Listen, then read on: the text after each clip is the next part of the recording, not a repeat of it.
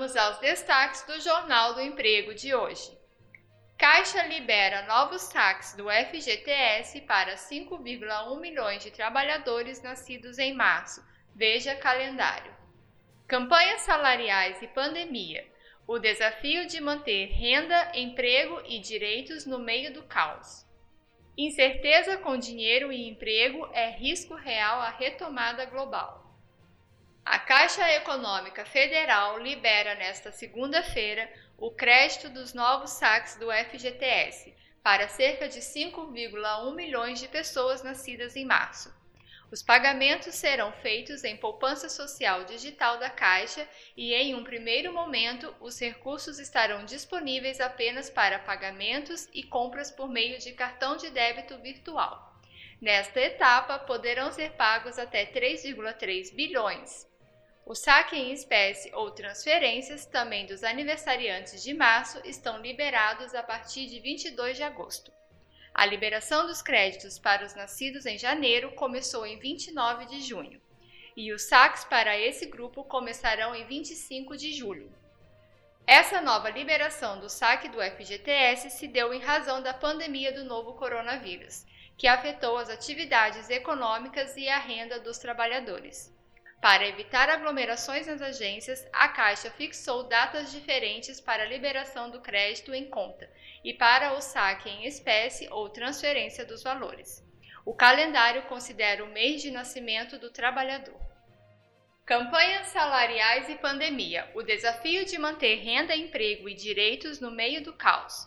Bancários metalúrgicos, petroleiros, químicos e trabalhadores nos Correios são algumas das categorias com data base no segundo semestre. Somam 1,9 milhões de trabalhadores. Nos últimos anos, as negociações salariais passaram a se dar com o vento contra a ladeira acima, a retração econômica e as ofensivas a direitos. Intensificadas com a reforma trabalhista de 2017 tornaram a tarefa mais complicada. No ano passado, só metade das campanhas terminou com aumento real, ou seja, acima da inflação. Os primeiros dados deste ano mostram que as dificuldades aumentaram alimentadas pela pandemia. Segundo resultados preliminares colhidos pelo DIEESE, de um total de 1,800 acordos, só 42% tiveram ganho acima da variação acumulada do INPC e IBGE. Os demais 58% se dividem entre negociações equivalentes e abaixo da inflação.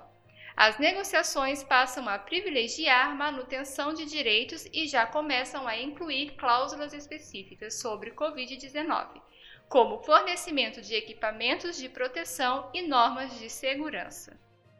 A pandemia do coronavírus está lançando o mundo na insegurança financeira e ameaçando a economia global atingida pela recessão.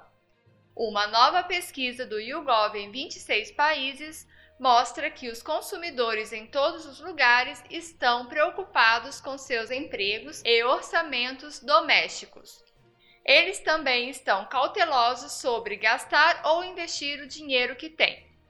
Isso sugere que sinais de recuperação em alguns dados de atividade citados por vários formuladores de políticas como motivos de otimismo levarão tempo para conduzir as pessoas de volta às lojas, aeroportos ou restaurantes. A segurança no emprego é uma grande preocupação para muitos, mais de 30% dos entrevistados se sentem menos seguros no trabalho do que há um mês, enquanto cerca da metade ainda está cortando despesas não essenciais. Em mais um sinal de cautela, os americanos estão três vezes mais dispostos a economizar do que gastar um dinheiro inesperado. Essa conta aumenta para mais de quatro vezes no Reino Unido.